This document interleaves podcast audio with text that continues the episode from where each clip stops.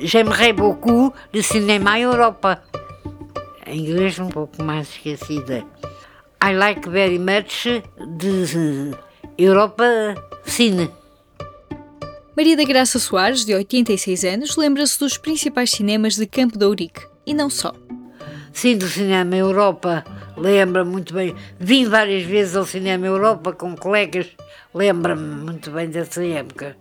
E do Jardim Cinema também, que era na Avenida Alves Cabral, perto do Jardim da Estrela, por isso é que chamavam o Jardim Cinema, e havia um outro que era na Avenida que conduz ao Jardim da Estrela, o Paris. Lembro-me desses cinemas e cheguei a ir ver filmes nesses cinemas que eram da, da minha geração. E era caro? Não, não, era barato. Mas nós tínhamos pouco dinheiro, era barato, mas para nós era caro, porque os ordenados eram muito pequenos e os pais davam um X por mês. Vigilina Dias também se lembra de quando passavam filmes em Campo de Ourique. Há dois cinemas, havia dois cinemas, era o Europa e o Paris. Nenhum existe. O Europa, sabe como é que eu ia ao cinema?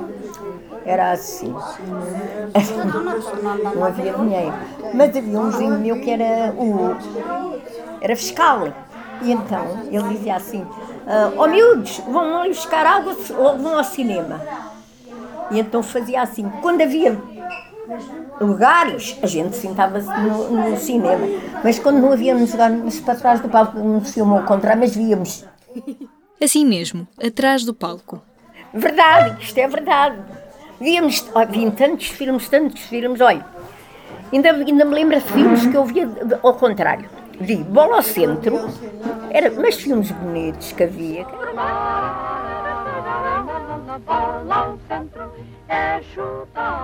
Vi As Irmãs Meireles, vi, eu sei lá, vi, ao contrário, vi tantos filmes, tantos filmes, e depois quando havia lugares, eles deixavam a gente ir para a frente, não havíamos o ecrã da frente e tudo, mas como não havia lugares, ele tinha permitido, punha a gente atrás do, do palco. Agora já. Ah, ah, eu vi tanta coisa. Oh, filha, não, ah, ah, não existe, nem o Europa.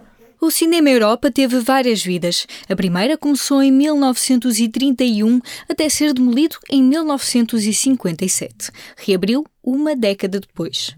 Hoje a história do edifício é outra. Em 2010 foi reconstruído para habitação e há poucos anos passou a ter no resto do chão uma biblioteca e espaço cultural. Não faz as funções que fazia. mas cinema ali, aquele era o dono do, do quando começaram a fazer o Monumental, ele também era o dono desse Monumental, mas não, não quer dizer, nunca fui lá para esses lados, que já era, já era já mulher e tudo, mas era, era assim, já fui ao Monumental, mas não de graça nem nada disso. Porque não... Na década de 60, o Cineteatro Monumental, no Saldanha, era do mesmo dono do Europa, confirma Adelaide Nobre. Por acaso, o Europa, que era um, cinema antigo, porque o Cinema Europa era do Horácio Pimentel, que tinha o Cinema Europa, o Cinema Monumental e o Cinema Cinearte. E tinha o Laboratório Stanitas, que era na Silva Carvalho. Carlos Rodrigues vivia no Conde Redondo, mas lembra-se quando o Cinema Europa foi inaugurado pela segunda vez, já com a fachada que incluía o icónico alto relevo da autoria de Euclides Vaz. Gostava imenso de cinema também. Gostava muito da Europa. Fui estreal. Estávamos em 1966, ano em que Carlos fez 18 anos. Sem saber, passei em Campo de Ourique e dessa coincidência de estreal, por um motivo. Tinha uma namorada em Campo de Ourique. Então, os dois fomos ao cinema. Pronto. Por isso é que eu disse que fui estreal, porque o cinema tinha um mês tanto. Qual era a sua sala preferida? Não falando em preços, monumental, para mim, assim, mais monumental, São Jorge e o Tivoli.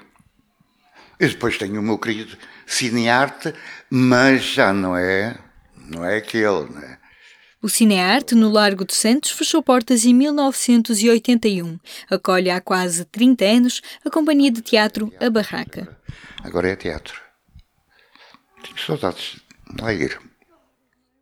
Fernanda também puxa pela memória para recordar os filmes.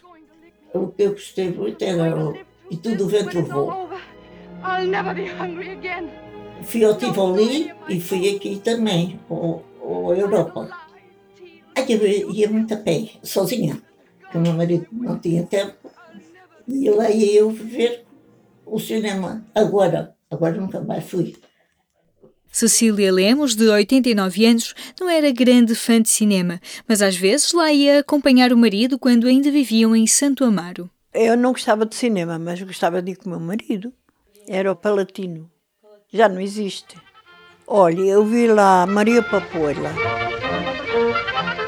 E vi lá um outro filme, como é que era, com, a, com aquela da franjinha, Beatriz Costa. E vi, às vezes ia, íamos ver filmes, mas que eu não ligava muito. E então meu marido é que adorava cinema, eu não.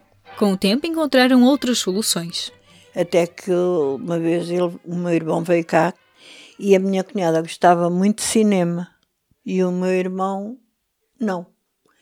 E então a minha cunhada ia ao cinema com o meu marido e eu ia ao teatro com o meu irmão. Fazíamos assim, pronto, e contentávamos todos.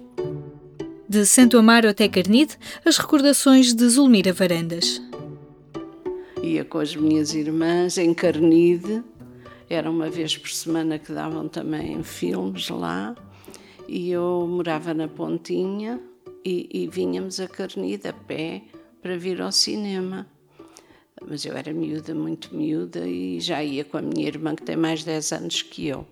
Mas neste Agora daqui não me lembro qual foi o primeiro, mas eu íamos todas as semanas, anos.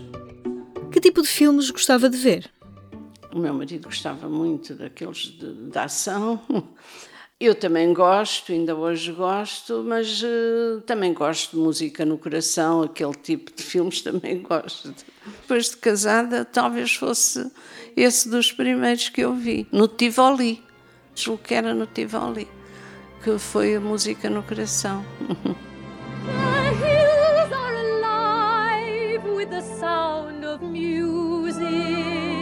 De música no coração, também Carlos Rodrigues não esquece. Há um que nunca mais esqueço, ficou muito gravada. O famoso Música no Coração. Esse aí fui ao Tivoli umas três ou quatro vezes. Três ou quatro vezes ia ao Tivoli para ver esse filme. Lembro, esse é que nunca me esquece, no Tivoli a Música no Coração. Outro, o Ben-Hur. Pá, é fantástico. E esse Ben-Hur também. You! I said no water for him! Tive o privilégio de ver, de ver bons filmes. Filmes que ficam na história, que ficam gravados. Ah, sim, senhora. Neste episódio do podcast Memórias de Lisboa, ouvimos Graça Soares, Virgilina Dias, Cecília Lemos, Carlos Rodrigues, Adelaide Nobre, Fernanda e Zulmira Varandas. Agradecemos o apoio à produção do Centro Social de Santo Condestável e do Centro Social São Boaventura. O Memórias de Lisboa é um podcast do público produzido por Aline Flor e Magda Cruz. Este programa tem o apoio da Santa Casa da Misericórdia de Lisboa.